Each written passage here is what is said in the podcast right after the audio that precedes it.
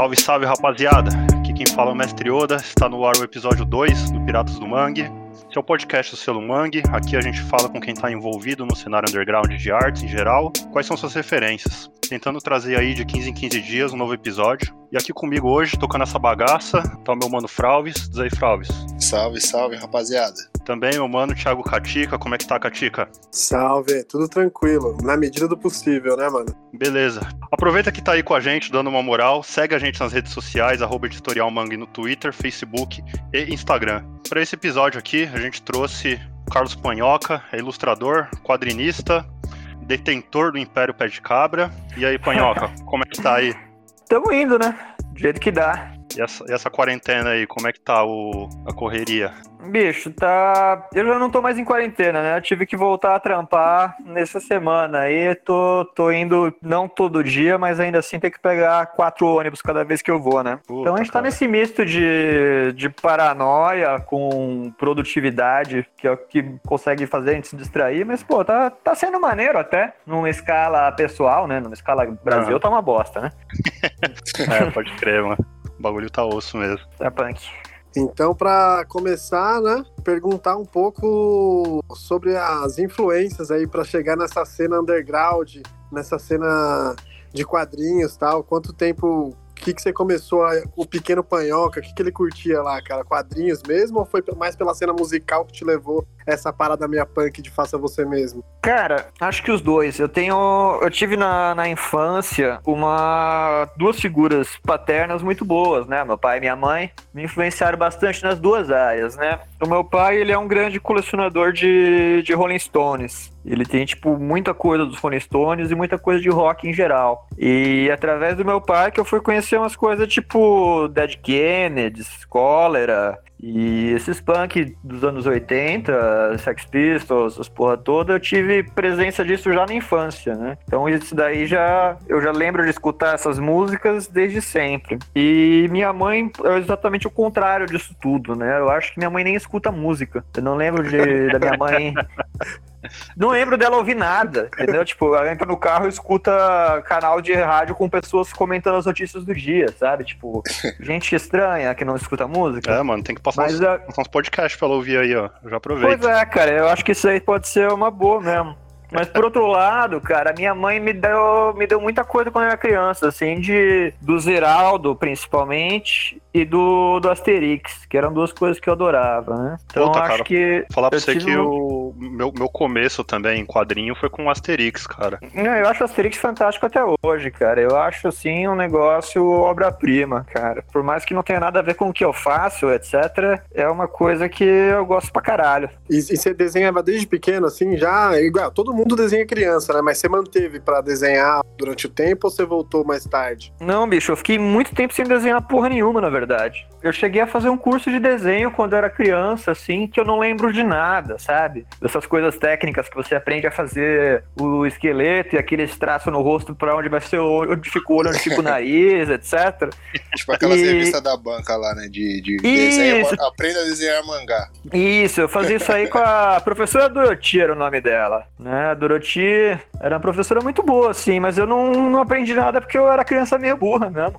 E eu, e eu fiquei muito tempo sem desenhar nada, assim, eu só me arrisquei a desenhar de novo quando saiu a convocatória da prego número 7, cara. Que aí eu falei, ah, vou desenhar alguma coisa. E como eu já não sabia nem mais segurar um lápis direito, eu tenho um, eu tenho um problema de nascença, né? Que chama. Como que é essa porra, bicho? Tremor essencial. É uma Puta, parada mano. que, tipo, eu tremo o tempo todo, né? Então, tipo, todo traço que eu faço, assim, tem dia que eu não consigo desenhar nada que sai tudo cagado. Tem dia que eu não consigo desenhar nada, mas eu desenho também, né? Eu nunca vi um dia que eu consigo desenhar. Aí é o. Mas aí eu. A primeira coisa que eu fiz desenhada, assim, foi a, foi a história que saiu na prego número 7 ali, que é a prego sobre sexo, que é um negócio que eu fiz com pincel, assim, o traço tá quase no abstrato, mas não era nem intenção isso, cara. Eu acho aquela Entendi. história lá uma bosta. Eu odeio cada detalhe dela, assim. Odeio o texto, É. odeio a narrativa, odeio os desenhos. Eu Ai. lembro dessa história aí, cara. Ela é ruim mesmo, bicho. Ela é bem ruim. É uma experiência meio pessoal sua aí e tal, né? É, é uma história de, de cabaço e enxaqueca. É um, enfim, eu odeio tudo daquela história, cara. Aí eu, eu voltei a desenhar quando, quando saiu isso daí. Comecei a fazer uns rabisquinhos, assim, no horário de almoço. Aí depois, um pouco depois disso, saiu a convocatória da Zika, junto com a primeira pé de cabra. A partir dali eu comecei a desenhar diariamente, principalmente em horário de trabalho, né? Eu, como, como funcionário público, eu fiquei. Eu fiquei muito tempo numa biblioteca que o sistema era todo online e que não tinha internet. Então eu fiquei, sei lá, três meses indo pra biblioteca sem conseguir trabalhar. E aí nesse tempo eu desenhava. Ah, que massa. Tem que agradecer ao funcionalismo público aí por mais um artista cedido da cena underground. Graças ao- aos investimentos errados do sistema público, aí eu tenho culpa disso. Mais Aí. uma culpa do PT. É, culpa do PT, Tem. claramente. claramente culpa do PT. E, cara, você você co- você colocaria a, a música, a influência que você teve no. Com, com seu pai aí, dos discos, do punk, do hardcore, é, pra produzir quadrinho, pra cair nesse, nesse meio. Ah, Com certeza, né, bicho? É, acho que o quadrinho que a gente tem contato, assim, aquele quadrinho institucional, é Maurício de Souza, Marvel e DC, as coisas que a gente compra na banca, a gente tem uma consciência muito clara, assim, eu pelo menos que eu não vou e também não tenho a intenção de participar daquilo tudo, né? Todos esses circuitos de feira que, que eu faço, que vocês fazem também, ele tem o, o pé no, no hardcore, no faça você mesmo e toda essa filosofia do punk por mais que muita gente que tá ali dentro nem não tenha contato muito grande, eles estão fazendo exatamente o que é a essência do punk, né? É, É, a, gente, a gente comenta aqui direto, eu e o Fralves principalmente, que, que a gente tava. Ficou mais no, na parte do, do punk ali, que tem muita semelhança, né? Entre os dois, as duas cenas, né? é, se a gente for olhar bem, cara, o que a gente faz também é punk, né? Não analisando punk, punk música, né? Se a gente pensar no punk como um movimento, então nós vamos ter o punk, a música punk, o cinema punk e o, e o quadrinho punk. Se você Sim, pegar a feira de quadrinho inteira, cara, todo mundo ali tá puto com, com o fascismo em geral. Todo mundo tá produzindo por conta própria, imprimindo por conta própria, porque aquilo ali pra mim é punk também, bicho. Até na, no- na estética das feiras, ela lembra até um pouco as gig punk, né? Que os rolês, pelo menos que a gente ia aqui em São Paulo, é bem É. parecido, mano. Essa, o clima, né, do, da interação entre, entre alguns grupos de pessoas é bem, bem É. similar, né, mano? Eu acho um universo muito próximo, né? Eu acho até, às vezes, mais punk do que o, do que o show punk, né? Eu acho que nós temos menos panela, mais atividade, menos papo, mais ação até, nesse, nesse sentido das feiras, né? Exato. É, ótima observação mesmo. Você tem mais espaço pra falar também, né? Pra se expressar, porque a- ali no. Quando a gente fala do punk em si, beleza, você tem a banda tocando ali, mas é às vezes aquele barulho, o cara nem vai atrás das letras, não quer nem saber o que você tá falando, tá pelo som mesmo. Agora não, quem consome quadrinho, né, para pra trocar ideia com você na feira, realmente é pra absorver aquela ideia que você tá querendo passar, né? É, é uma coisa mais horizontal, né, cara? É, você vê que esse modelo falhou de, de banda falando como discurso público enquanto audiência, quando você vê a quantidade de pessoa comentando um monte de bosta e falando que só escuta música pela música e não gosta do discurso político, né? Você tem o, o racha do Garotos Podres, que eu acho uma coisa surreal, né? Hoje eu tava lendo matéria que parece que os fãs do Rage Against the Machine estão descobrindo que a banda é política, entendeu? Porra. E, e tem É, o, racha do, Rai- o racha do Raimundos agora também, né? Com o Caniço e o Então, Digão. bicho, você- quando você vê esse tipo de coisa, você fala, meu, o que, que você estava ouvindo exatamente que eu tô ouvindo Não, o que, que diferente? você tá- o que vocês estavam tocando também, né? O Digão, o que, que ele tava fazendo ali tantos anos? Apesar que o Raimundos nunca teve essa pegada muito anárquica, assim, mas mesmo assim, né? Fazia parte de uma cena, né? É, cara, é, é estranho demais esse momento, né? E, sei lá, tanta gente aí que com letras tão políticas, tão pesadas ali, de luta contra isso tudo, de repente um monte de maluco virando reaça, falando em salvar o Brasil, e tipo, pô, calma aí, bicho. O que, que tá acontecendo aí? Exato, cara. O, o, É, o Panhoca. E, e citando, a, voltando pro Panhoca Kids ainda, porque é onde na, nasce o programa, é o Panhoca Kids ali. É, além dos quadrinhos, do punk, o cinema, assim, cara, como você se relacionava com os filmes também, porque é uma arte visual que inspira muitos quadrinistas pelo menos a maioria, né? Era trashzeira ou foi sempre sessão da tarde mesmo? Como que era a sua influência do cinema funcionou? Cara, eu, eu vejo, até hoje mais ou menos, eu acho que eu vejo basicamente os mesmos filmes, né? Eu assisto principalmente o cinema dos anos 80, né? Que é o, o grosso da sessão da tarde o cinema trash, né? A Band tinha aquela sessão de filme que chamava Cine Band Trash, que me marcou bastante, eu vi muita coisa ali. É, o meu primo Fernando, ele ia bastante em locadora. É, a gente alugava muita coisa, principalmente pela capa de fita, assim, pra ver em VHS. E Sessão da Tarde pra caralho, cara. Eu sou apaixonado por Sessão da Tarde.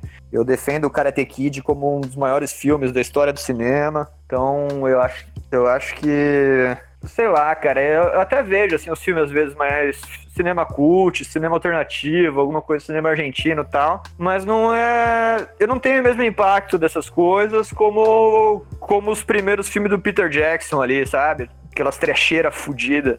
Eu acho Fome Animal, né? Pô, Fome Animal é um, é um dos melhores, velho. É foda demais, cara. Como é, que, como é que alguém pode assistir Fome Animal e não achar aquilo legal pra caralho, cara?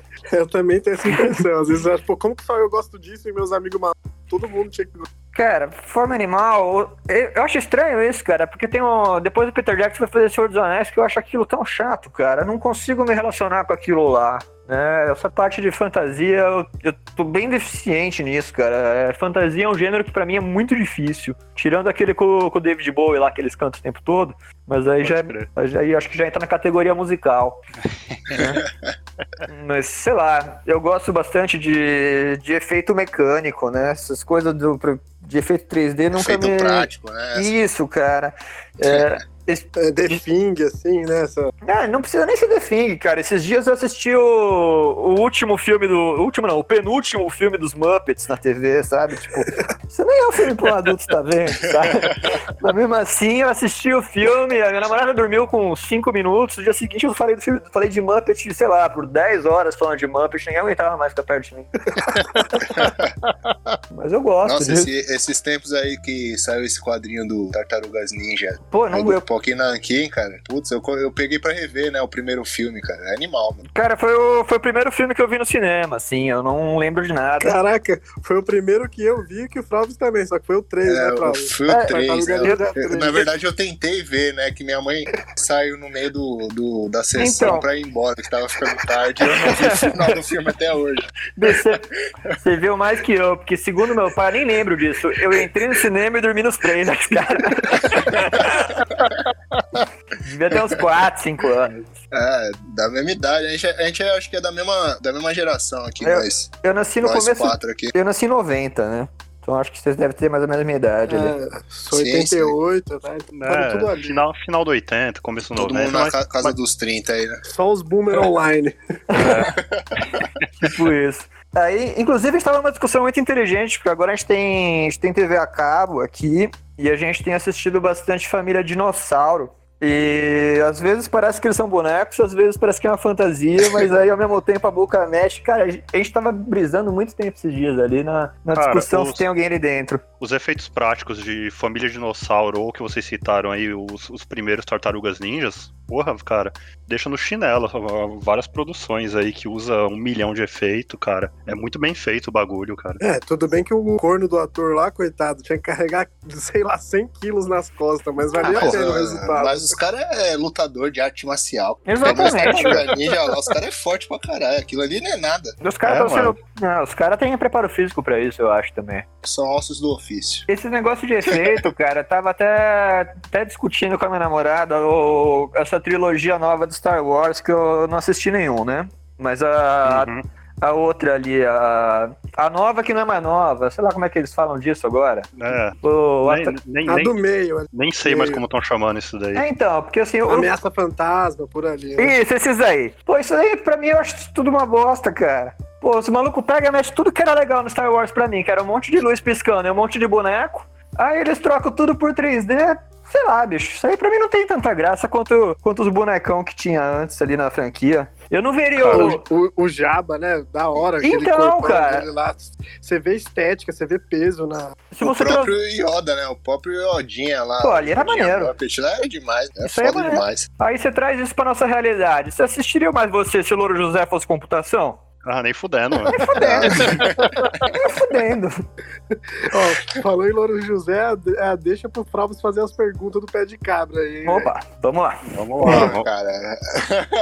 ah, então vamos lá, mano. A gente já tá falando meio dessas de influência, tudo. Você falou aí da, das revistas lá da Prego, da, da Zica, né, cara? Uhum. Fala um pouco aí do começo da, da, da sua ideia inicial aí para formar, para fazer a primeira convocatória, né? Dessas revistas que você participou, o que, que te influenciou, né? Tá. O que, que você estava pensando? Eu lia bastante revista desse formato, né? Sempre foi o, o, meu formato favorito. Eu comecei a ter contato com esse quadrinho independente brasileiro mesmo, assim, quando eu vim morar em Curitiba e comecei a frequentar a Itibã, que é a nossa grande loja de quadrinhos aqui em Curitiba, que uhum. promove lançamentos, mais ou menos o que a, Ugra e a Monstra fazem aí em São Paulo.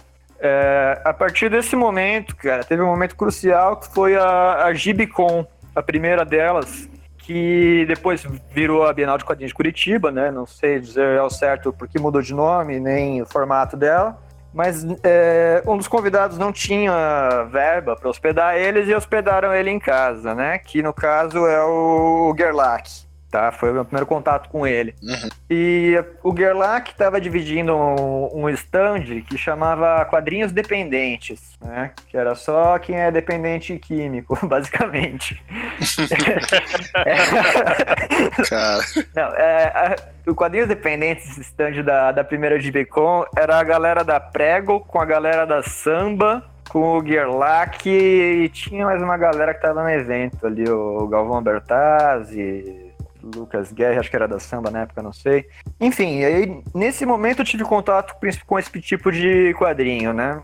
E esses quadrinhos como a Prego, a Samba, Gibi Gibi, a Zika e tantos outros, esse formato de vários artistas com poucas páginas para cada um, ele abriu um leque de, de narrativa e história que eu só tinha visto na gringa. Né? Eu só conhecia o quadrinho punk gringo, só conhecia essa estética suja, tosca, fazendo piada errada, faz, falando dos temas mais agressivos violentos, no quadrinho americano, no quadrinho europeu. É, a partir daí eu tive contato e achei isso aí foda. E essas antologias, essas revistas, elas foram parando.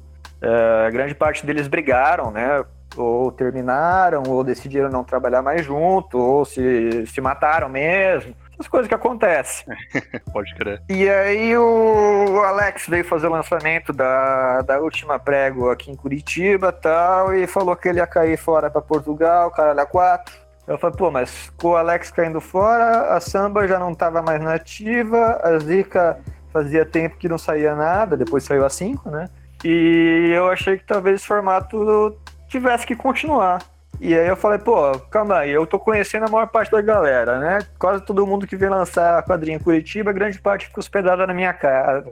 Por que, que eu não convido? Eu falo com o pessoal, se eles não me ajudam a dar uma divulgada nisso aí, eu tento eu mesmo fazer isso. Então acho que foi por aí mesmo que começou a parada. Ah, muito massa. É muito foda manter o espírito vivo da parada, assim, né? Sempre tem que ter alguém pra assumir o bastão, né? Cara, eu acho... nesse lance de independente, assim, é muito foda isso. Eu acho que esse tipo de coisa, assim, é, se eu não fizesse, enquanto eu faço, outras pessoas também fazem, né? Isso é coisa que, tipo de coisa que sempre vai ter, tá? Independente de ter uma pessoa específica em contato com essas outras pessoas, sempre vai ter a revistona de quadrinho com uma porrada de artista. O que eu acho ótimo por mim que tem o máximo de, de galera fazendo isso ao mesmo tempo, cara. Putz, isso é muito massa, né? Que é uma oportunidade fodida, né? Até, principalmente para quem tá começando, né, cara? Pô, eu acho muito massa, né? Inclusive a Prego abriu chamada agora de novo, né? Abriu. Hoje é dia 10, acho que foi. Ou foi hoje? Não, foi ontem. Foi eles, ontem. Eles abriram. Eles abriram ontem chamado para isso aí, pra próxima edição sobre futuro ali.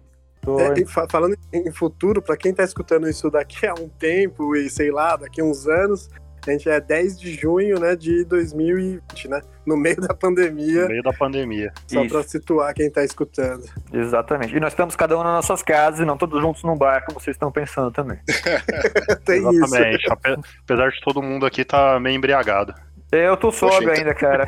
Eu fiz- quando eu vou tatuar, não costumo beber, porque eu, eu tenho sangue meio fino já, e quando eu bebo e Uhum. tatuo, sangro pra caralho, eu tava tatuando antes, então não bebi nada hoje, ainda. Pode. Ainda. Pode crer.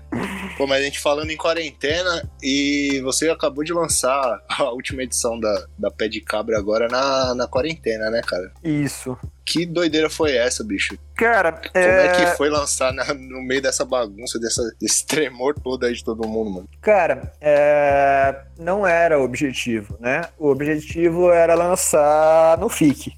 O prazo, tanto que a revista ficou pronta ali na mesma semana que ia ter o FIC. É, no meio da. Depois de dois meses, ou um mês de convocatória, teve o tema. Rolou a- o coronavírus e aí começou a, a furar os meus planos do ano, que eu não sei até agora direito o que, que eu vou lançar, o que, que eu não vou lançar, do que eu tava pretendendo. Mas por enquanto, né, com esse impacto do lançamento, todo mundo trancado em casa, ninguém sai, ninguém gasta dinheiro em bar, tá, tá sendo positivamente vendável. Assim, a revista tá vendendo mais do que as outras. Acho que até todo mundo que participou não deve estar conseguindo distribuir as próprias revistas para os amigos que encontram normalmente, etc. Mas tá, tá vendendo legal. A minha grande preocupação é que não tem como dar prosseguimento a isso, né? Não tem feira, não tem não tem ninguém que vai numa loja e folheia a revista, ninguém olha a capa dela em lugar nenhum, porque ninguém sai de casa. Então, sei lá o que vai ser disso, cara. Eu tô. Eu fiz ela porque eu já tinha o dinheiro dela, assim. Se eu dependesse de, de vender tantas cópias para conseguir pagar, eu tava fudido. Poxa, é complicado, né, mano? É, é- tá tudo muito incerto. Acho que pra todo mundo que tá produzindo, que tá lançando, ninguém sabe ao certo como é que vai ser daqui um mês ou depois que passar tudo isso também, qual que vai ser. Como é que vai voltar, né? Os eventos, as feiras. E, e isso também lembra que a Mangue também tava para lançar uma nova Refluxo, né? Para lançar na, na Perifacom. E aí atrasou um pouco os lançamentos. Então muita gente deve estar com o lançamento engatilhado, mas é bom também escutar que valeu a pena também, né? Lançar ela no meio da quarentena. assim. Tem uma nova, um novo formato, né? Cara, essa era a minha próxima pergunta. Eu ia perguntar pra vocês do Refluxo, quando é que sair, inclusive. Uhum. Mas é, é- se essa publicação aí, ela tá. A gente tá segurando. Só pra entender como é o cenário. Porque eu acho que a gente que é do quadrinho independente é todo mundo no, no mesmo, no mesmo barco, né, cara? A gente depende de, do que a gente tá publicando agora, vender, pra gente poder viabilizar o que a gente vai fazer depois, né? Pois E, é. Porra, a gente, a gente sabe, né, que 80% de venda que a gente faz, no final das contas, é, a gente depende de evento, né?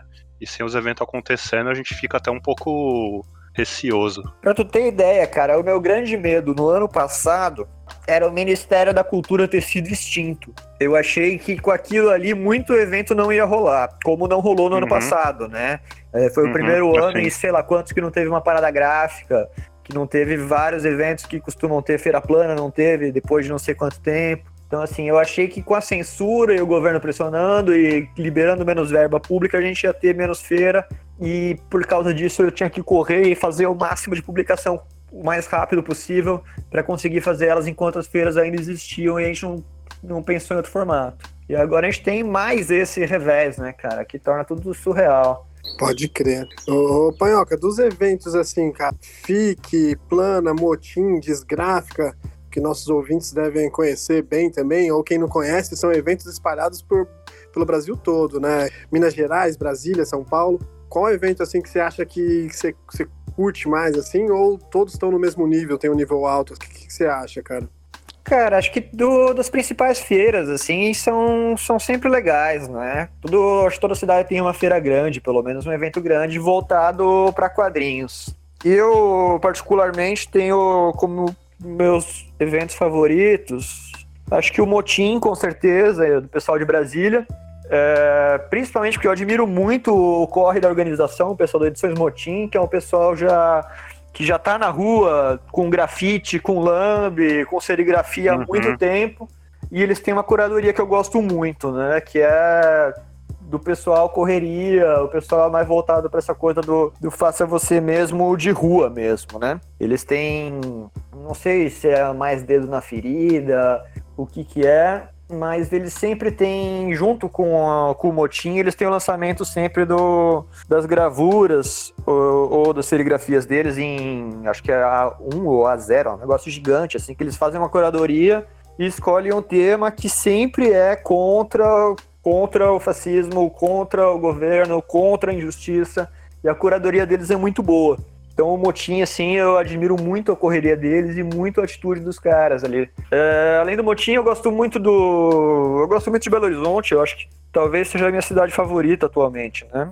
É, eu, eu participei de duas feiras em, em BH, que foram uhum. a Feira Canastra, que inclusive é organizada por dois dos três caras da Zica e mais uma galera. Foi bem maneiro, foi a primeira que teve, numa escala menor, mas ainda assim bem legal. E teve o FIC, que eu não participei do FIC porque eu não tinha lançado nada na época da inscrição e eu achei que talvez a Pé de Cabra 1 não saísse a tempo. Uhum. Mas, mas, eu participei do FIC Fora, que é o pessoal da. O João Perdigão ali da, da Zica, mais uma galera do, da arte de rua e dos lambes, e faz uma, uma favelinha ali de, de mesa improvisada, com, com caixote de feira, com tábua de passar, um monte de, meira, de mesa disforme uma da outra ali, do outro lado da rua do evento, né? Então fique fora pela essência dele e por ser embaixo do viaduto Santa Teresa, que é um ponto fudido do centro de BH, onde rola a batalha de rima tal, foi um, um evento assim que me marcou bastante, cara. Ah, que foda. Esse você participou na da primeira pé de cabra, né? É, esse foi quando eu lancei a primeira pé de cabra ali. Foi o, o de dois anos a dois anos atrás, só isso? É, acho que foi dois anos atrás, é isso mesmo.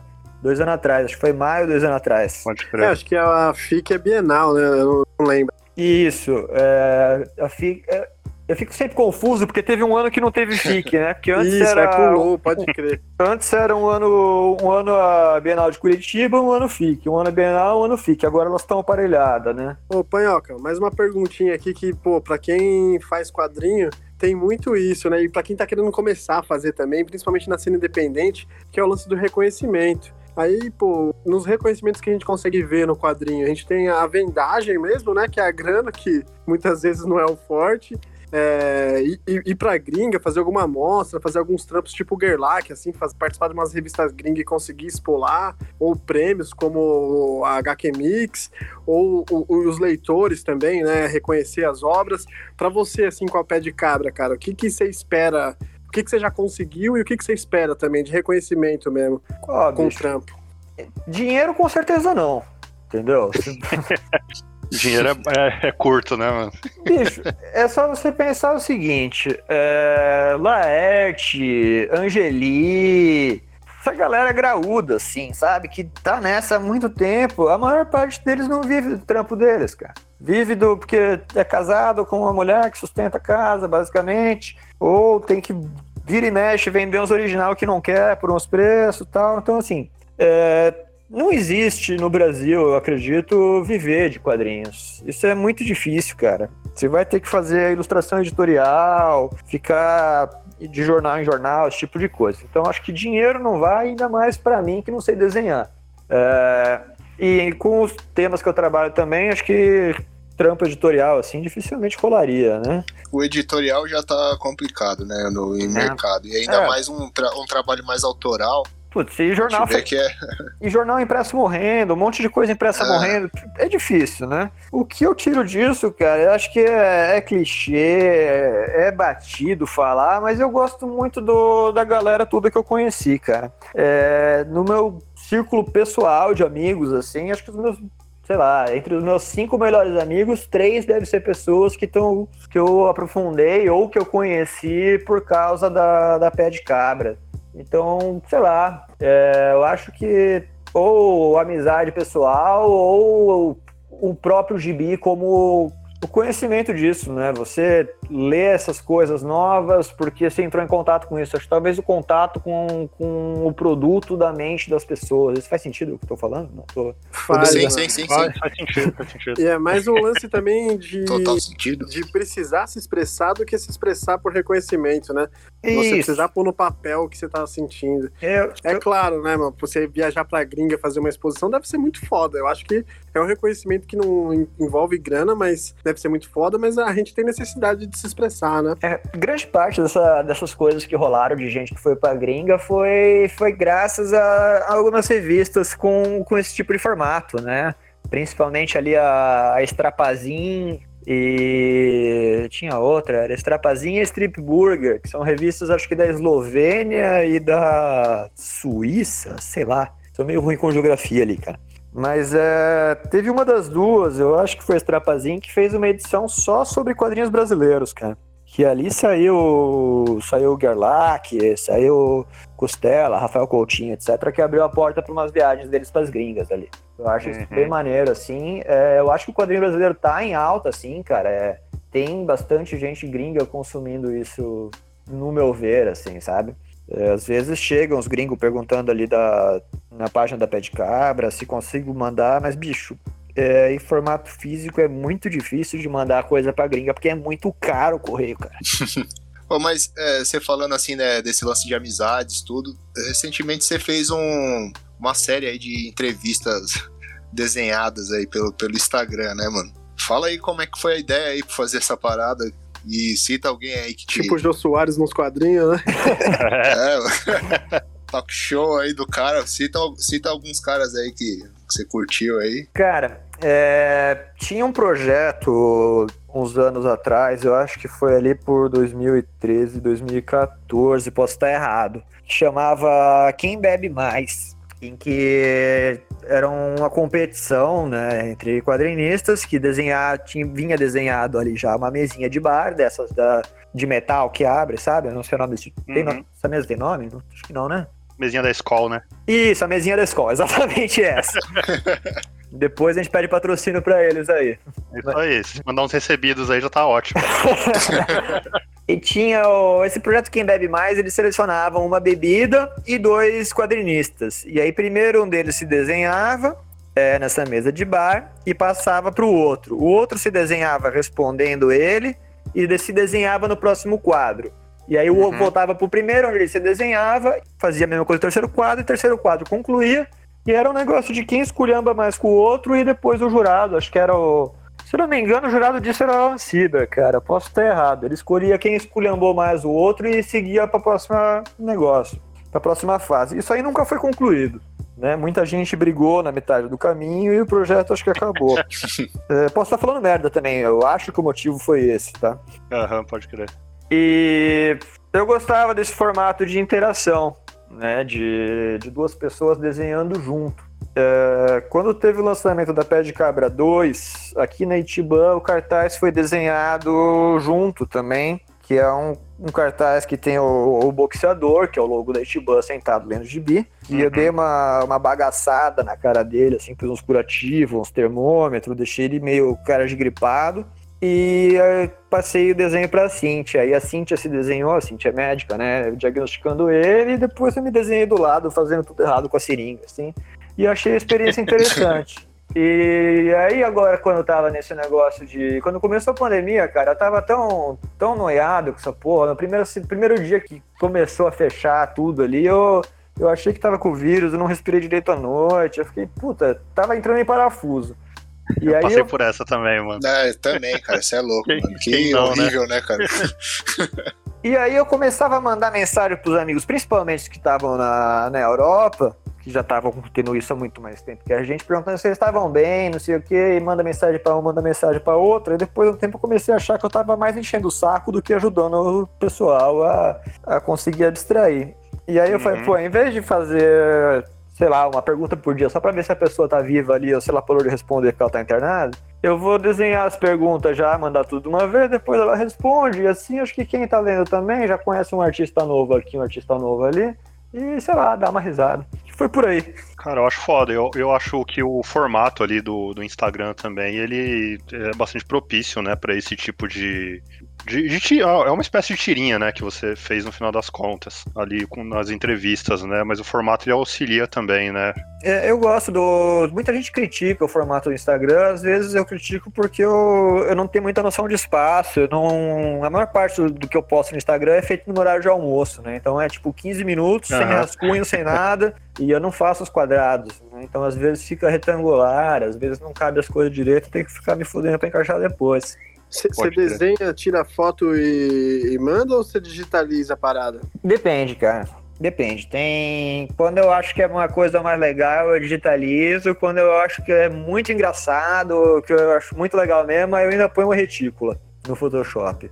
Mas quando eu acho que a piada é ruim, que a maior parte do tempo, eu só tiro foto mesmo, porque eu falo, ah, ninguém merece isso aqui em qualidade boa, sabe? Vai assim mesmo, foda-se. Ah, mas nessa aí, um, um, dos entrevistados aí, o Rodrigo Okuyama lá, arregaçou, né, cara? No, na...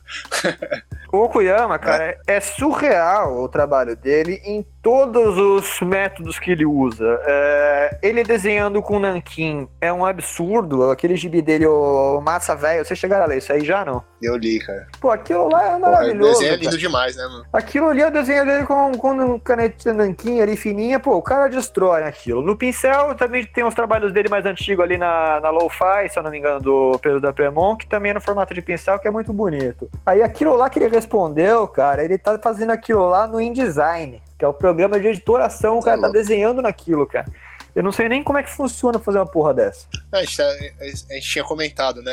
Eu não sei nem fechar o arquivo direito aqui para mandar o Zine pra gráfico. O cara fez, fez a resposta dele inteira no, não, desenhada o, pelo InDesign, né? Caralho, o Koyama fudido, é, um, mano. é um ponto completamente fora da curva, cara. Porque qualquer técnica que o cara pega para fazer fica muito bom. Ele fez uma oficina aqui na Itiban, que era uma oficina de carimbo experimental para você fazer ilustração com carimbos vetoriais. Então você fazia vários carimbos de formatos tipo triângulo, círculo, quadrados, umas formas geométricas, e depois carimbava eles para desenhar. E assim, meu, eu acho que assim, o meu ficou uma bosta que eu não, nem eu consegui entender depois na metade o que, que eu tava fazendo mais. A hora que ele mostrou as coisas que ele fazia, as ilustrações de livro infantil que ele fez com aquilo, cara, o negócio é surreal. Você fala, meu, como é que o cara pode ser bom em tudo? Né? Tipo, esse cara tem que fazer alguma coisa de muito errada, né? E eu já comi na casa dele, ele não queima arroz, ele cozinha bem ainda. Tipo, é, é revoltante. né? É revoltante. Tem algum defeito misterioso, algum defeito misterioso. Ele deve fazer uma coisa muito errada, cara. Ô, Panhoca, e, e, fazendo uma homenagem ao Papuzinho, assim, cara, esse lance de ver quais são os quadrinistas, quem que tá na cena, eu vou fazer uma pergunta para você no lance de quem seria o grande artista, assim, brasileiro que tá trampando ainda e que você gostaria de publicar? Alguém, assim, da cena que você fala, caralho, esse cara, a pé de cabra ganharia muito com o trampo desse cara. Igual você fez com o Pedro da Premonte, o Bertazzi, o Gerlach e o Cristiano Danofre. Uh, puta, que difícil, cara. Tem... Ah, pode, pode falar mais de um, pode falar mais de um, precisa. Joga aí que as palavras têm poder, cara. Quem cara, sabe a pessoa ouve. Porra, assim. Exatamente. Que difícil, cara. Eu acho que assim, primeiro, que se eu pudesse, assim, tivesse calibre para conseguir convencer a pessoa a fazer alguma coisa ali, eu iria com o Arnaldo Branco, que é o é, o Arnaldo Branco é o meu desenhista favorito do Brasil, tá? Que ah, é o meu também. Então, que é uma coisa que muita gente não entende. Eu acho aquilo genial, cara. A simplicidade daquilo eu acho incrível. É, dessa geração ali, Fábio Zimbres, eu acho que o Música para Antropomorfos é o grande quadrinho brasileiro, tá? Por mais clichê que isso seja, do meio experimental, etc. Uh, o Gerlach eu publiquei, né? Então não posso pôr ele de novo, mas é um dos meus quadrinhos favoritos. Eu acho que a Emily Bona, sem um pingo de dúvida. Eu tô tentando pilhar a Yara, Yara Daka, que tá, publicou a primeira página dela ali pela, pela Instagram e faz. Breaking trabalho, news aí, ó. Breaking news. Digital, já, já tentei convidar. Uh, eu gostaria de publicar algo da Cintia. Eu adoro a Cintia, adoro o trabalho dela. Puta, cara, metade das feiras ali. Eu, eu tenho, tenho lido muita coisa ali da, da Amanda Miranda também. Ela tem uns desenhos muito foda. Nossa, ela cara, arregaça, hein, cara? Editorialmente ela tá arregaçando, hein, velho? Puta que cara, pariu, que ela é, manda. Eu, eu, não li muita coisa, sendo bem sincero. Eu descobri meio, meio recente numa conversa com o Lobo ali, ele que me passou. É, eu, também, eu, só vejo os trampos soltos mesmo. Não, eu, comp Capas, eu comprei um. Ela fez a da, o tabu, né? Da, é, da mina, eu tava querendo pegar esse pra ler, cara. Eu comprei aquele acho que é hibernáculo o nome. Eu tenho uma memória muito ruim, cara. É, dizem que é maconha, mas é, eu acho que chama Hibernáculo, que é um do pianista ali, que é bem maneiro, bem, é bem foda os desenhos. E eu peguei esse tabu também, que o Gerlach já tinha me insistido algumas vezes que eu precisava ler, principalmente pelo, pela HQ da Jessica Grock, que eu acho o trabalho dela muito legal também, cara. Ah, ela arregaça, eu também, velho. É, Além deles, eu gostaria de publicar, acho que tá meio apagado, mas no Brasil, principalmente porque ele caiu fora, cara. Eu gosto muito do, do trampo do Costela. Eu acho o, as coisas que ele fez ali, acho que saiu pela Zarabatana, será? Tinha um livro dele que eu gostava demais, cara, que chamava Enciclopédia do, do Rock Bizarro, que ele falava um pouco sobre várias bandas, que obviamente nenhuma delas existia, e era sempre Uhum. os casos muito absurdos, assim, né? Tipo, ah, essa banda ficou famosa porque eles deceparam o guitarrista e fizeram instrumentos com, com o corpo dele. Depois eu- Já gostei, falo- já gostei. Já.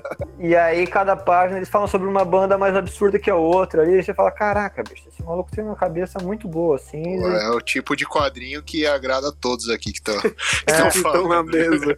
Que estão na mesa do bar reunido no meio da quarentena. E o Costela, ele tem um- uma palheta de cores ali, de, de vermelho, marrom e vinho, que são praticamente as cores que ele usa, que eu acho muito foda, assim, como a pessoa consegue trabalhar com pouca cor e fazer tanta coisa com aquilo. Então, se eu fosse muito rico, assim, eu faria um negócio comprido dele colorido, que é uma coisa que é muito ruim de fazer, porque é caro. Panhoca, e pra terminar, o sonho alto mesmo. Não sei se você tem costume ainda de ler quem tá na gringa. Se você pudesse trazer alguém da gringa pro Brasil, tem algum nome? Tem, inclusive isso aí era meu, quando virou o ano, era meu grande projeto do ano que vem, porque eu sou um cara que fica fazendo um monte de plano. Eu tinha arranjado já tradutor, eu tinha arranjado um monte de coisa pra tentar falar com o cara. Cheguei a trocar algumas mensagens com ele, inclusive. Eu queria muito publicar inteiro num- numa edição só o Boiled Angel, do Mike Diana. né? O, o Mike Diana ele é um quadrinista gringo que ele é um dos poucos artistas até hoje a ser condenado por obscenidade na arte nos Estados Unidos. É, quando começou esse, esse lance todo da censura, eu falei, cara, qual que é a coisa mais agressiva, mais horrorosa, mais errado em todos os sentidos que dá pra publicar? E aí veio a cabeça tipo, pô, é o Mike Diana, não tem como. Eu quero publicar esse maluco no estopim do, da censura do fascismo brasileiro. Agora eu não sei como é que fica, né? Espero que em algum momento eu consiga ter dinheiro ou força pra publicar isso. Puta da Pô, hora. muito Ah, massa. foda. Ô, Panhoca, vou fazer a última pergunta aqui, que a gente não... falou, falou e não chegou ainda na, na pé de cabra, né? Era, era nesse ponto que eu ia, era nesse ponto que eu ia entrar. Enrolamos, enrolamos e ainda não falamos do, do principal, né? Da, da cereja do bolo aqui, cara. Cara, faz um, faz um panorama aí, desde que você começou a publicar Pé de Cabra, né? A revista Pé de Cabra, né? Da, da primeira, a segunda e a terceira, até chegar na última aí, nesse último lançamento, cara. Cara, eu, eu melhorei muito, né? Eu aprendi muita coisa e eu tenho uma ideia muito mais clara agora do que eu quero da- das revistas, né? Na primeira eu tava completamente perdido, eu acho que é um, um processo normal de marinheiro de primeira viagem ter uma série de coisas, assim, em formato editorial e de algumas decisões que eu tomei que eu não, que eu não repetiria de novo. Agora já com a segunda, né, pô, por um tema foi um passo adiante que me ajudou muito a fazer uma revista mais concisa. E a terceira eu já sabia como fechar melhor algumas coisas ali e como vender ela melhor, porque fazer uma revista é uma coisa, é talvez 50%. Vender a revista é outra coisa e é a parte que todo mundo odeia fazer. Não tem, acho que uma pessoa no Brasil que faz quadrinho e gosta de ficar vendendo. Eu gosto de ir em feira, eu gosto de conversar com gente, eu gosto de falar, eu falo pra caralho, você deve estar percebendo, né? Só eu falo aqui por muito tempo. Se deixar eu falando, eu passo o resto do dia falando, assim. Às vezes eu tô lavando louça, eu falo sozinho também. Isso acontece. Então eu acho que agora eu sou muito mais experiente, eu acho que eu consigo fazer as revistas mais concisas, eu tenho uma linha editorial muito mais clara e eu acho que eu consigo transparecer isso muito melhor no- nos editais. Né? Na, na Pé de Cabra 2 chegou até quadrinho evangélico pra mim, cara. Eu acho, eu acho que eu não era. É, a Pé de Cabra 1, o primeiro trabalho que chegou na, na Pé de Cabra era um negócio racista, entendeu? E depois eu falei, cara, Caralho, mano. o que que eu tô escrevendo no edital? Eu fui ler e falei, mano, não tem nada assim, mas também, pô, eu também não tô falando nada contra, né? Acho que eu preciso começar a deixar as coisas mais claras ali. Então eu Mas acho aí que eu será que é o quê? É ingenuidade ou é provocação do, do cara não que sei, bicho. eu Não dá pra saber, né, cara? Não dá pra saber, cara. Às vezes, sei lá, às vezes tem merda na cabeça só e fala, pô, é isso aí, eu sou errado, eu sou politicamente incorreto, vou publicar isso aqui, haha. Sabe? Mas não é por aí, tá ligado? Pô, Uhum. todo mundo aqui faz piada, acho que todo mundo gosta de, do humor mais ácido, mas calma aí, bicho, dá pra fazer isso sem ser um completo babaca, entendeu? Tem, Claro. tem, um, tem um limite, né? Não, não sei nem se eu usaria limite, cara. Tem um. É vetorial, entendeu? Tipo, isso aqui tá apontado para quem? Você pode fazer quadrinho com o que você quiser. Você pode fazer quadrinho com personagem gay, com personagem negro, etc. Só que você não vai dar risada de quem tá se fudendo, cara. A piada não é exatamente. isso. A piada não é isso, cara. A piada é o opressor, é o maluco que tem a cabeça fechada. Você não vai rir dos malucos disso, entendeu?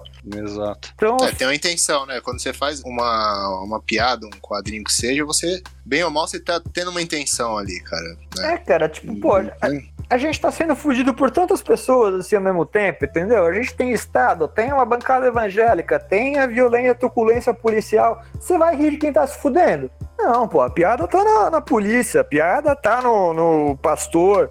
Esses aí são a piada, entendeu? Você não vai fazer piada do, de quem tá fudido já.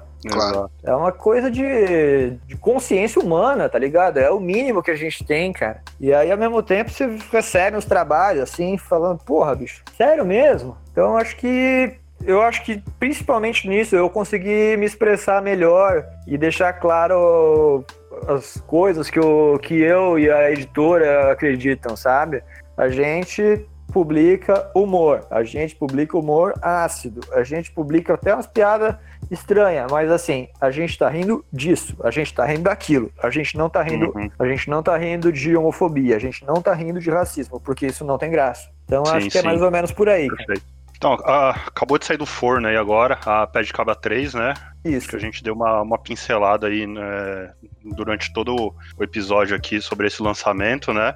Que o tema é televisão. Aí eu queria que você falasse um pouquinho, é, já aproveitando, fazendo um jabá aí também dessa edição, falar qual, qual foi a ideia por trás, por que o tema televisão. Certo. Pra quem tá ouvindo aí. Beleza. É, eu sou.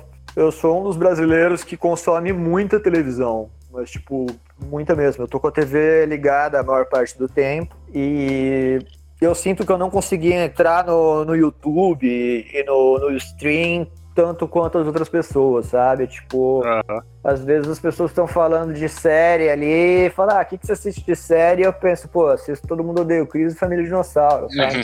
Porque... Aí, pô, sei lá, não vejo quase nada de série, não vejo muita coisa. A série que eu assisti inteira foi Breaking Bad, acho que foi a última que eu vi completa. É, tirando desenho, né? Esse desenho eu gosto muito, eu assisto muito desenho. E eu acho a TV brasileira, assim, é uma fauna incrível de, de esquisitice, cara. Você assiste qualquer qualquer 15 minutos de um programa de auditório, você fica indignado com várias coisas e a TV não evolui a TV de auditório de hoje, assim, se ligar num, no programa do Rodrigo Faro, é a mesma coisa que os programas eram, o programa do Google era na década de 90, sabe? Não evoluiu Exato. nada. O negócio é o mesmo sempre. entendeu? É aquele negócio de você assistir Chaves de novo. Você vai rir da mesma piada pela milésima Sim, vez, cara. cara. É, esse é um puta material pra piada. E o negócio, ele é um, ele é um espelho muito louco da sociedade, cara, porque assim, a TV brasileira só é muito louca porque a sociedade brasileira inteira é totalmente surtada, cara. Que nem eu, eu tenho um amigo aqui em Curitiba, o Max, que ele começou a namorar com uma amiga minha na Alemanha, ele é alemão, e ele veio morar no Brasil por causa dela. E aí uma uhum. vez ele estava conversando assim, com a TV ligada, e ele me perguntou por que, que a gente tem fantoche no programa adulto. E eu não sei dizer isso, tá ligado? Tipo, aí tem. Quer dizer, é um senso comum, né, não cara? Tem isso é um senso comum, né, cara? É, tipo, não tem isso na gringa? Não sei por que, que a gente tem o Louro José, o Xaropinho e todo. Tem vários, cara. A Palmeirinha tem ah, também. Gente. O Galerito, né? O Galerito. a gente nem se pergunta por que, que aquele programa tem aquele boneco de EVA ali, né? Fazendo piada ali, né? E um, e um cara tacando esfirra nele, né? Do nada. Então, assim, a parada é, é, tão naturalizada pra gente essa esquisitice toda que se a gente parar e analisar tudo, nada daquilo tudo faz sentido algum, entendeu? Mas é divertido. E isso aí dá pano pra muita coisa, cara. Só a TV aberta já dá pano pra caramba. Mais TV a cabo, mais coisa ainda. E aí vem temas como manipulação, mídia, jornal, culinária. Tipo, a TV é praticamente tudo, cara. Você pode ver programa de absolutamente qualquer coisa. Agora a gente tem TV a cabo aqui. Pô, tem reality show de ferreiro. Quem forja uma espada tal em menos tempo. Pô, esse é muito louco. Esse eu já, esse eu já vi, perdi um tempo também nisso aí. Isso é louco. Parei aquilo lá esses dias de madrugada. Eu fiquei, que tem uns testes depois, né? do, do Quem corta mais, mais, mais saco de arroz com a faca que você acabou de criar? Pensando, cara, o que eu tô assistindo, sabe? O Largados e Pelados, eu acho aquilo lá fascinante, cara. Por que, que alguém vai querer sobreviver na selva pelado? Qual que é a possibilidade disso acontecer na tua vida, cara? E aí depois, todo participante daquele programa da explicação, tipo, eu precisava fazer isso. Fala, tipo, bicho, pra quê, irmão? Você tava na tua casa.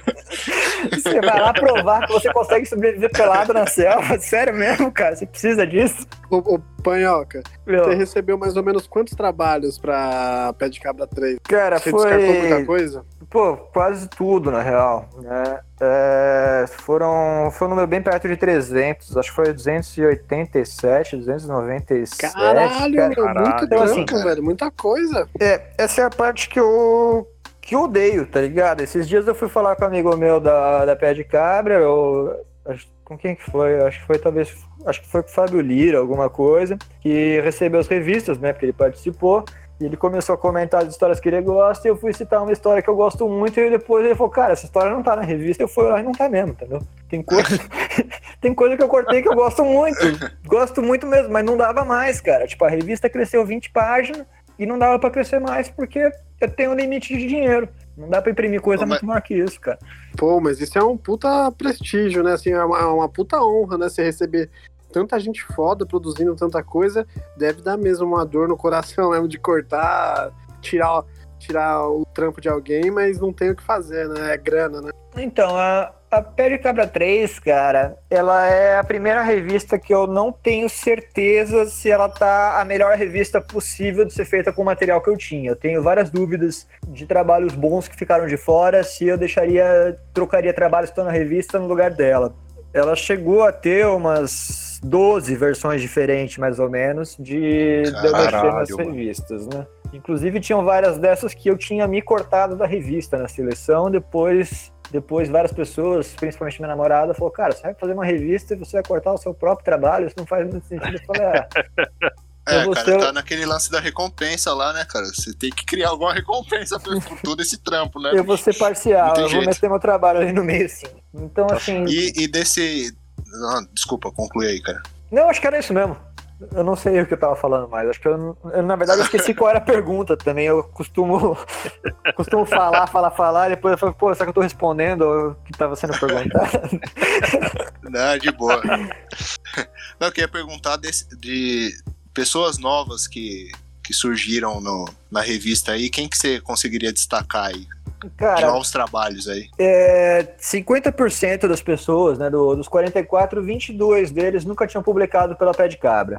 né? O que eu acho bem legal, assim, ter metade da revista como trabalhos que a gente, que o leitor da Pé de Cabra, se é que isso existe, quem comprou a primeira, a segunda, comprou a terceira, tá conhecendo esses aqui porque eles não participaram da outra, né? Uhum. É, eu acho que, assim, por unanimidade de, de retorno dos, dos artistas que participaram e respondendo, tipo, ah, recebi a revista, li ela aqui, o que eu recebo sempre é, porra, esse trabalho do Fábio, do Fábio Lira é foda. E, pô, aquele trabalho é foda mesmo, cara. Eu acho que é a melhor história de três páginas que eu li na vida, assim.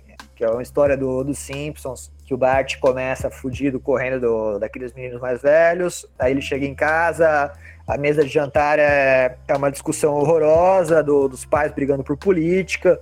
E aí depois tem um desfecho que eu bato palma pra caramba, assim, eu acho aquilo muito foda. É genial mesmo, cara. É. Eu também concordo, viu? Do que eu li também, na minha opinião, é a melhor história. Eu gosto muito dessa, eu gosto muito da história do, do Fralves, que tá conversando conosco aqui, né, com, sobre o Louro José e o anonimato de quem manipula, que inclusive, você já viu essa pessoa que manipula o Louro José? Eu acabei vendo pra, na pesquisa da, do roteiro, eu tive que ir atrás desse cara, velho. Cara, Pô, finalmente, finalmente entrou o gancho aqui que eu tinha feito lá no começo, agora o leitor ou ouvinte tá, tá entendendo. Cara, o. Esse cara do Louro José, ele tem várias tatuas da esposa dele, cara. E eu, além de televisão, eu leio muito a parte das celebridades, ali do portal UOL no meu trabalho. Eu leio todos os dias as notícias das celebridades. Não, eu sei a história dele, né? Ele era o assistente de palco lá do, do Sim. programa e ficava zoando, tá ligado? Tu viu aquela ficava parada? zoando com aquela voz lá. Tu viu aquela Bizarro, parada né? que ele fez uma. Ele tem várias tatuagens com o rosto da esposa dele. E uma delas é ela de Katrina, né? que é pintada de morta ali do mexicano. E ele fez e a esposa ameaçou divorciar, porque ela odiou a tatuagem. Caralho, bicho, que coisa surreal. tá ligado? Caralho, cara. Vai vendo, né? Enfim, é. É, por que eu tô falando desse cara mesmo? Ah, é as histórias. É a história. é. As histó- é. A do Fralves, eu gosto muito da, da Arame Surtado, que tinha lançado já o Ketacópia. Ela fez aquela história com um monte de. De uma gincana de, de noia, de apresentador noiado usando drogas, que eu acho aquilo muito engraçado, cara. São seis páginas ali. Ah, deixa eu pensar. Pô, tem tanta coisa legal. Tem os Imbres, né? Que, pô, não, não dá pra desconsiderar os Imbres nunca. Eu gosto do trampo da, da Bruna, da Beatriz, que são os, são os dos primeiros, assim. Da Bruna é uma. É de uma mina que ela, ela vai reclamar no Twitter que cortaram a água do bairro dela de novo e posta uma foto da privada, assim, com cocô, e de repente o cocô dela viraliza porque tem uma aparição de Jesus no cocô dela, assim. Isso é muito bom, né? E, Bicho, a- essa história ela tem tanta coisa assim de, de abordagem, dá pra falar sobre esse negócio de que de como as coisas bombam no Twitter de uma forma surreal. Eu nunca me arrisquei em Twitter, eu nunca fiz isso, mas eu acho isso muito uma ferramenta muito poderosa, cara. E aí corta para uns médicos. Essa história eu acho muito legal e eu traço todo no grafite. Eu já tinha visto outro trampo da Bruna, um gibi dela que chama Super Chapada, que é um gibi de, de maconha, que é muito bom, mas é um traço completamente diferente. Eu não conhecia esse traço do grafite dela que eu achei muito massa. Uhum. É, a Beatriz Tiro, né, que trampa ali na, na Bereléu também, publicou aquele Shit Files, que é um, um agente arquivo X, assim, indo no psicólogo, que ele tem algumas coisas para pôr para fora, que eu acho o traço dela muito bonito. E eu nunca tinha visto um trampo dela com retícula, que, pô, eu adoro trampo com retícula, o trampo dela fica muito bonito com retícula, a história é muito engraçada também. Pô, é difícil eu ficar falando de histórias que eu publiquei, porque no final todas elas estão ali, porque eu gosto de todas elas, né? Tinha quase 300, né? Você selecionou aquelas, acho que todas te, te agradaram de alguma maneira, né? Pois é, cara, a, a que menos me agrada é a minha, inclusive. Beleza, Panhoca. Pra, pra comprar, pra adquirir a pé de cabra nesse período de quarentena, onde é que consegue? Cara, é, você consegue no, na loja online, que a gente tem ali o link no, no Facebook, no Instagram, ou revistapedecabra.iluria.com. Tu consegue também é, com o pessoal do Clube Molotov, que é de Fortaleza, eles entregam, vende online pelo site deles, eles entregam no, no Brasil inteiro. Consegue em São Paulo pela Ugra Press, que fica ali na, na Augusta. Consegue com a pessoal também da, da loja Monstra, que está na Praça Benedito Calixto. Os dois também entregam online. Eu não sei como é que eles estão funcionando, eu acho que eu acredito que só online. Ainda em São Paulo, consegue com o pessoal da Banca Tatuí, que está vendendo online, está com a banca fechada. E aqui em Curitiba, com a Itibã, que também vende online. Então, assim, pô, tem muita galera. Inclusive, se você tá escutando isso aí, tá pensando em comprar revista, eu vou fazer um, um apelo estranho de você não comprar a revista comigo. Compre com as livrarias. Exato, é importante nesse É, momento, é né, complicado. cara? Assim, a pé de cabra, ela não depende que eu venda muito gibi para ela continuar existindo. Ela não vai fechar, porque eu tenho outro emprego, eu tenho minhas contas pagas. Esse pessoal das livrarias não, esse é a vida deles, esse é o emprego e as famílias deles. Então, assim, ah, vou comprar de quem? Vou comprar do Panhoca direto ou vou comprar das livrarias? Compra da livraria, cara. Eu, eu ganho menos dinheiro com isso, mas pelo menos os caras estão com a vida mais arriscada que a minha. Boa, cara, Não, com certeza. E do, dos outros quadrinhos, cara? Você tem algum quadrinho que, em mente aí que dá pra falar já que vai lançar? Qual que Tem, são os a planos aí do selo? a, a Pé de Cabra 4 vai ter ano que vem também, já tem. Tá, em- Cara, tá sondando. Ó, a Pé de Cabra 4 é, é uma incógnita ainda. Ela, ela vai existir, com certeza, em algum momento. Se vai ser. Se eu vou continuar conseguindo fazer ela anual, eu duvido um pouco, na real, porque após passar esse momento, esse calor do lançamento, é, a gente falou antes, né? Pô, a gente não tem feira esse ano. E além de não Uhum. ter feira, a gente tem outra coisa, a gente não tem prateleira também. Ninguém tá folheando revistas numa livraria e vê pé de cabra lá. Ninguém entra na Ugra porque acho que tá tudo mundo fechado. Então ninguém tem esse contato com ela. Exato. É, e eu faço mal mídias sociais. Pelo menos na minha concepção, eu não consigo ficar postando sempre sobre essa revista, porque depois de um tempo eu não tenho mais o que falar sobre ela, entendeu? Fica difícil de conseguir continuar chamando atenção para ela. Então eu não acho que ela vai se vender a longo prazo, por mais que não começou vendendo muito bem, que ela vai se vender conforme ela se vendia nas feiras e, e nas lojas, né, principalmente. E quanto aos lançamentos, a Pé de Cabra 4 em algum momento sai. Eu tava com dois lançamentos engatilhados para a Bienal de Quadrinhos de Curitiba, né? Um deles, o, a revista está fechada já, que é um lançamento em conjunto com a revista Prego, que é o Gente Feia na TV, o, é a terceira revista do Gente Feia na TV, na verdade, que é do, do uhum. Chico Félix.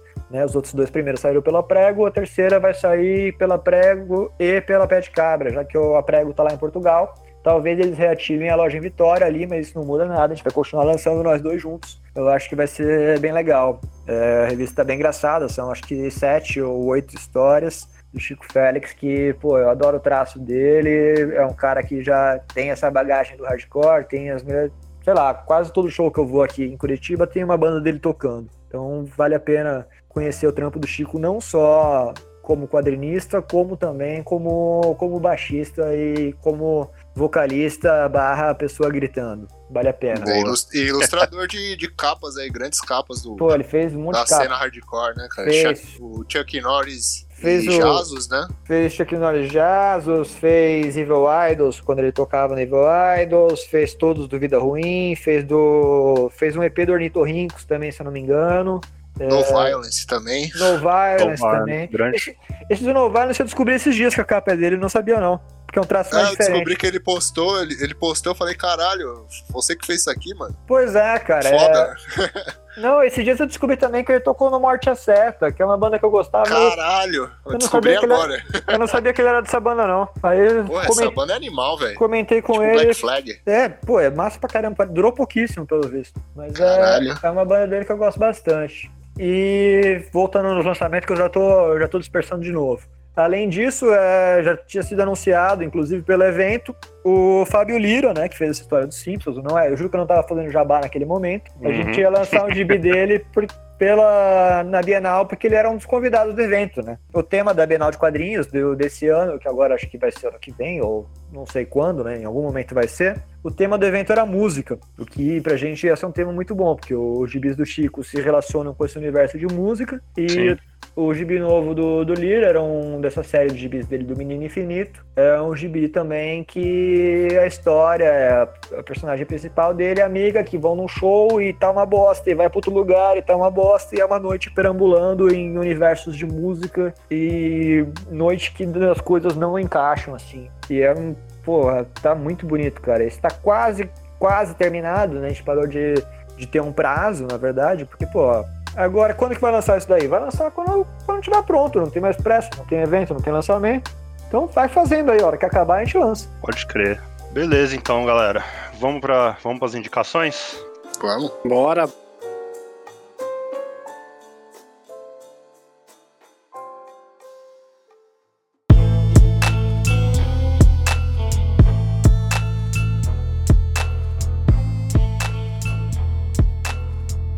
Posso deixar uma indicação de, de filme rapidinho aqui, porque a gente passou em dois temas no meio deles e te, tem um ponto em comum ali, cara. A minha indicação é o filme Meet the Feebles, que é um. Acho que é do Peter Jackson, quase certeza, inclusive, desses da época trecheira. O Meet the Feebles, ele é o ponto do meio entre os Muppets e o Fome Animal, né? É um. É um como se fosse o bastidores assim do, de gravação do, do filme de, de fantoches e os fantoches é tudo errado assim. Então pô esse filme se você não viu você pô vai lá e assiste. E vê o Fome Animal também que é foda. Isso aí. Chicão indicação? Pô cara eu vou indicar um gibi aqui que eu peguei recentemente até que foi lançado recentemente aqui do Lobo Ramírez o Supermercadinho Brasil cara. Foda. Cara eu acho, assim, eu venho acompanhando o trampo da, da Escória. Esse quadrinho aqui, eu, de uma forma pessoal, é o que eu mais curti dele, viu, mano? Muito foda. Eu acho que o, o desenho e, e, a narrativa dele tá muito foda aqui. É tipo um suspense aqui. Tipo, tem um, um assassinato no, no mercadinho de vila aqui. Quando acontece esse assassinato, tem um policial infiltrado lá, tipo, disfarçado, que fecha o mercado e tenta descobrir quem é que, quem é que matou o moleque lá, tá ligado? Aí, tipo, vai nesse suspense, assim, um quadro muito foda, cara. Acho que tem para vender lá na. No mesmo esquema da, da Pé de Cabra. Tem no Ilúria da, da Escória Comics e, e nas comic shops aí, na Ugra, na, na na Loja Monstra. Minha recomendação aí. Muito Boa. bom, viu? Pratica. Bom, minha recomendação hoje vai filme mesmo. Vastidão da Noite, cara. Uma ficção científica que eu assisti na Prime recentemente aí. É um filme meio parado no primeiro ato, tem que ter uma força de vontade para começar ele Mas do meio pro final, cara, vale muito a pena. É uma pegada de narrativa bem underground também, assim, de façam você mesmo, assim, com pouco dinheiro, os caras fizeram uma puta história de ficção que no final recompensa tudo que, teve, que tava meio paradinho lá no começo. Então essa é a minha indicação, Vastidão da Noite. Então, no meu caso aqui, tenho duas indicações musicais hoje. Vocês falaram de filme, falaram de quadrinhos aí. A primeira é um single que saiu esse ano da banda Mr. Bungle. Faz 21 anos que os caras não gravam nada.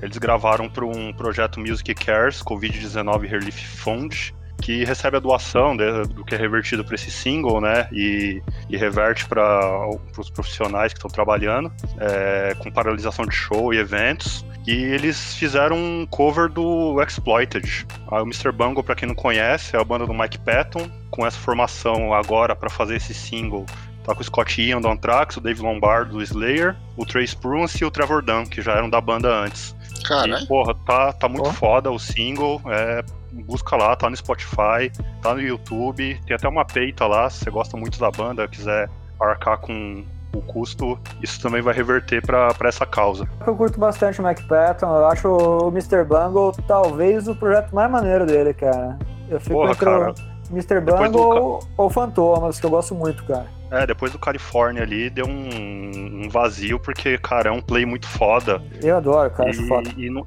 e não teve mais nada. E outra indicação que eu tenho aqui também, também musical, que é o álbum novo do Run the Jewels. Esse daqui, na boa, dispensa qualquer comentário. Tá muito foda. Tem a participação do Zac de la Rocha, do Josh Homme, Pharrell Williams, do Pô, DJ, esse, DJ esse Premier. DJ, Premier. DJ Premier também. DJ Premier, Greg Nice. Caralho, demais, velho. Cara, nem tenho o que falar. Só, só escuta, cara. Só dar uma ênfase aqui pra faixa Walking in the Snow. E da minha parte é isso. É isso aí, rapaziada. Então é isso aí, foi uma honra ter o Panhoca aí, é o rei dos quadrinhos underground. Que é isso? O, o Tiger King cara. dos quadrinhos underground. Pô, isso aí é uma série muito boa, cara. Que, recomendação, quem não viu o Tiger King, vai lá e assiste, fica indignado também, cara. Essa, essa tá na minha fila, mano. Vai ser o próximo que eu vou ver. Cara, esse Tiger King é tipo aquele Bandidos na TV, cara. É surreal e ao mesmo tempo você sabe que a parada aconteceu. Eu acho aquilo muito bom, cara. Boa. Bom, fechou então? Fechou, mano. Fechou papo hoje rendeu, muito bom. Convidado muito bom, aí pra caralho. Pô, valeu o convite aí, inclusive. Foi, foi bem divertido. Espero que não tenha sido muito prolixo ou, ou brisado muito. Não, tá ótimo, cara. Imagina, tá ótimo. Passamos da cena hardcore, passamos por fome animal, passamos por um monte de coisa aí Descobri legal. até o Morte a Seta aqui que o Chico tocou, mano. Foda. Beleza, então. Esse daqui foi o episódio número 2 do Piratas do Mangue. Lembrando que para ficar sempre por dentro, segue a gente nas redes sociais, arroba editorial Mangue no Instagram, Twitter e Facebook. O Piratas do Mangue está disponível no Spotify Deezer, em todos os agregadores de podcasts. Críticas, sugestões, recados, ameaças, pode mandar para editorialmangue.gmail.com. A arte de capa, que foi pelo nosso Mano Fralves. Os beats que compõem a nossa trilha aqui foram compostos pelo Christopher Marim. A produção geral do nosso mano Thiago Catica. A edição, revisão é do Mestre Oda, esse aqui que vos fala. Valeu, é nóis. Nós, falou, Valeu, rapaziada.